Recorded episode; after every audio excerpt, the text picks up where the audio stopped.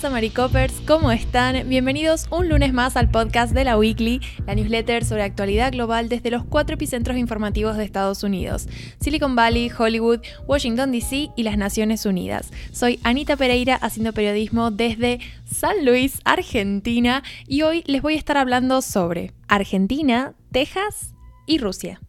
Argentina es el tema de la columna de hoy porque la semana pasada hemos vivido un auténtico infierno, hemos tenido una fuerte, una gran ola de calor de la que ya les voy a estar explicando mejor, pero en resumen lo que eso ha generado ha sido un montón de focos de incendios forestales que se estuvieron desarrollando durante este pasado fin de semana, según reportó un informe del Servicio Nacional de Manejo del Fuego. Los focos se catalogan en tres tipos diferentes, controlado, contenido y activo. Los activos digamos, son los más peligrosos porque son los que todavía no se logran eh, apagar, restringir y que necesitan mucha actividad de bomberos. Y bueno, en los, en, dentro de estos últimos eh, focos activos hay presentes 9 de las 15 provincias afectadas, que son Salta, Santa Fe, Mendoza, San Luis, Buenos Aires, Chubut, La Pampa, Formosa y Río Negro. Les recomiendo que vayan a la newsletter porque he adjuntado varios gráficos que muestran como la disposición del país y dónde están eh, funcionando estos... Eh, focos de incendio, entonces por ahí visualmente es mucho mejor que si yo les digo los nombres de las provincias solamente. Pero bueno, en fin, ¿qué pasa? Estos incendios tienen correlación directa con la ola de calor, como les decía, que estamos atravesando con récords de temperatura en varios puntos del país. Acá en Argentina, en el hemisferio sur, estamos en verano, pero bueno, esta ola de calor ha agravado todas, eh, bueno, las temperaturas que normalmente se tienen sobre estas fechas, que es, bueno, el punto álgido de las temperaturas de verano, sí, pero se están registrando, como les decía, récords de temperatura en varias ciudades del país que han agravado la, la situación. ¿No? Entonces, bueno, tenemos además un, contexto regional de sequía que junto con la ola de calor lo que ha terminado provocando son estos numerosos focos de incendio que han sido un gran factor de preocupación para la administración tanto nacional como provincial, digamos, de cada división. El martes, la ciudad de Córdoba registró su temperatura récord en esta localidad, que fue de 42.5 grados centígrados. Y luego el viernes, en Capital Federal, hubo un nuevo pico histórico de temperatura que llegó a los 41.5 grados centígrados a eso de las 4 menos cuarto de la tarde. Es la segunda marca más alta desde 1906 y bueno, la más alta fue en 1957 con 43.3. O sea, ha estado bastante cerca de ser la más alta desde que se empezaron a registrar las temperaturas en Capital Federal. Entonces, de nuevo, ha sido bastante jodido. De hecho, bueno, la situación compleja de los incendios a nivel nacional ha hecho que el Poder Ejecutivo Nacional haya declarado una emergencia ígnea en todo el territorio de la República Argentina que va a tener una duración de un año y también ha agregado otras disposiciones como por ejemplo prohibir el uso del fuego, es decir, las fogatas en los parques nacionales del país y ha destinado una interesante suma de dinero, 7,7 millones de dólares, a las provincias más afectadas.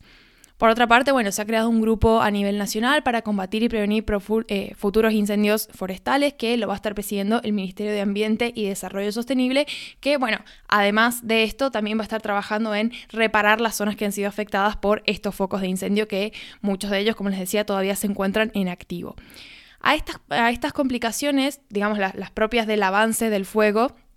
y de hecho hay imágenes bastante brutales sobre los incendios, es decir, bueno, videos que ha tomado gente de a pie cuando ha visto las llamas, ¿no? Consumir gran parte del bosque ahí cercano a poblados habitados que lógicamente, bueno, han seguido todas las disposiciones de evacuación, de protección contra el humo, que de hecho es una consecuencia que ha traído otro tipo de problemas, porque bueno, las altas concentraciones de humo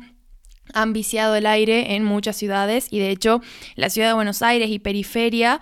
amaneció el sábado cubierta de humo producto de los incendios en Delta del Paraná que, bueno, empujados por el viento, digamos, descendieron un poco y finalmente eh, estuvieron nublando toda esta zona. Y por otro lado tenemos los cortes de luz, los cortes de electricidad, porque, bueno, de hecho, esto es algo que suele pasar en esta, en esta altura del año en varias ciudades muy pobladas cuando, bueno, los días calurosos hacen que la demanda del servicio eléctrico aumente y satura las líneas de tendido eléctrico. Entonces, bueno, obviamente en estas condiciones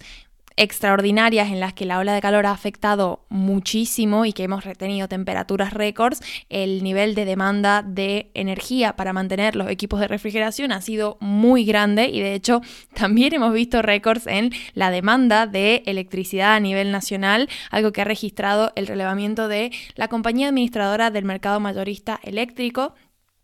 que, bueno, registró, por ejemplo, que el sábado hubo una jornada récord en consumo eléctrico y a las 2 menos cuarto de la tarde, que es lógicamente uno de los horarios como con, con más calor, con mayores temperaturas, bueno, la demanda de electricidad casi igualó el máximo eh, histórico registrado, entonces fue bastante grande. Y esto lógicamente provocó una sobrecarga en las redes eléctricas y vimos cómo los servicios se interrumpieron en varias zonas del país, siendo la, la ciudad de Buenos Aires y el conurbano bonaerense uno de los más eh, gravemente afectados porque bueno, en la noche del sábado casi 90.000 usuarios sufrieron cortes de luz con todo lo que eso conlleva, con todas las complicaciones que eso conlleva.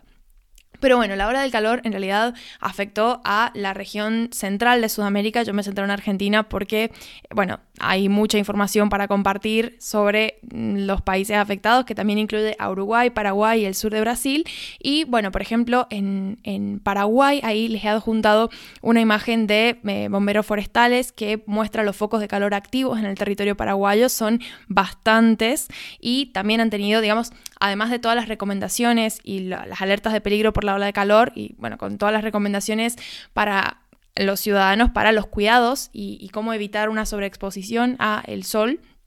También han registrado algunos incendios forestales y focos de calor, lo mismo que en Argentina. Pero bueno, el alivio está llegando porque para este para inicios de esta nueva semana se espera que llegue la lluvia, que aflojen las temperaturas, así que en teoría estoy en condiciones de decir que lo peor ha pasado, así que con este dato paso al segundo tema de la jornada que tiene que ver con una tragedia evitada en Texas donde las autoridades liberaron a cuatro rehenes que habían sido secuestrados por un hombre que los mantuvo presos en una sinagoga. El sospechoso está muerto, aunque no se conocen todavía las causas del fallecimiento, pero los rehenes están a salvo y no han necesitado atención médica.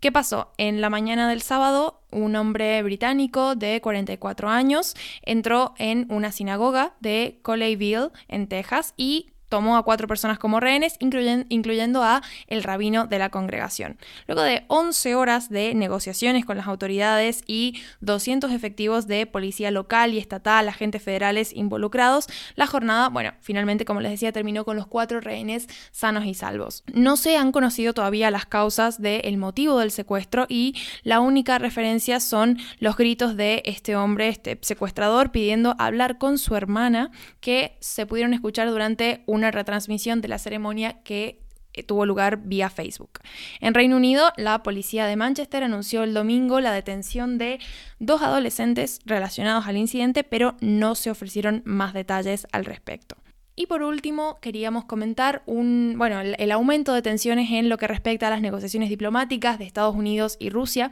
que es algo que hemos venido comentando, la situación relacionada con Ucrania y las tensiones fronterizas ruso-ucranianas, porque, bueno, como sigue la cuestión en veremos y todavía no parece llegarse a un acuerdo entre estas dos grandes potencias,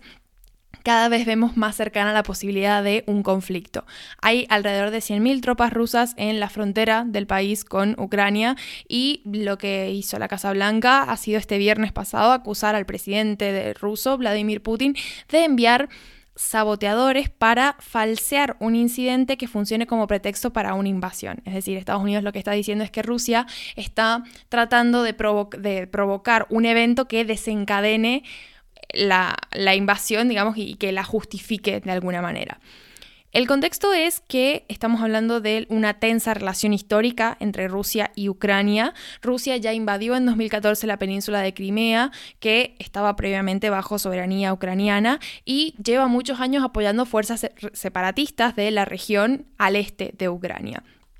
Putin eh, lo que quiere es mantener alejada a Ucrania de la influencia de la OTAN, que es lo que hemos comentado en, análisis anteriores. Es decir, la OTAN está manteniendo muy buenos lazos con Ucrania, digamos, está convirtiéndose en, un aliado de la OTAN y esto perjudica a Vladimir Putin porque, bueno, no es lo mismo eh, Ucrania sola que Ucrania respaldada por un grupo como la OTAN que tiene detrás a los, mismos, los mismísimos Estados Unidos. Es decir, una alianza militar con un grupo como la OTAN puede representar para Ucrania una gran ventaja que Rusia no está dispuesta a que consiga. Entonces, lo que ha hecho un poco es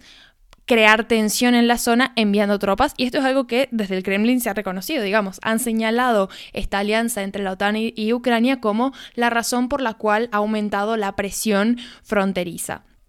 Rusia incluso ha amenazado con llevar las tensiones a una zona más cercana a territorio estadounidense y bueno, esto responde a una escalada en realidad porque Biden en su momento también dijo que Estados Unidos estaba dispuesto a aplicar graves sanciones contra Rusia si no se retractaba de esta decisión de aumentar la tensión fronteriza. Entonces, la situación ha ido en una escalada y esperábamos que en esta semana de negociaciones, con la reunión que hubo en Ginebra y las reuniones que iba a mantener la delegación rusa con delegados de la OTAN, bueno, tuviera alguna, algún tipo de, influencia, pero Estados Unidos se, se niega a que la OTAN le haga caso a Rusia, es decir, que, Rusia de alguna forma tenga poder de influir en quién puede entrar a la OTAN o con quién puede relacionarse la OTAN. Y esto lo que está haciendo es no, no o sea, no, no, está dando el brazo a torcer y por ahora, digamos, no sabemos cómo Rusia va a reaccionar a esto, pero de momento las tensiones fronterizas se mantienen y el conflicto no ha dado pasos para adelante, pero tampoco hacia atrás. Así que bueno, con eso me retiro. Espero que eh, tengan una linda semana, que empiecen bien. Me encuentro mañana con los suscriptores premium que probablemente tengan la edición extra de la que estuvimos hablando en la newsletter pasada con Emilio. Así que bueno, los invito a los que no sean premium a tomar el pasito de suscribirse porque creo que, que vale muchísimo la pena. Así que bueno, nos vemos mañana y si no, en la próxima entrega free que será el fin de semana próximo, como siempre calculo. Adiós. Bye.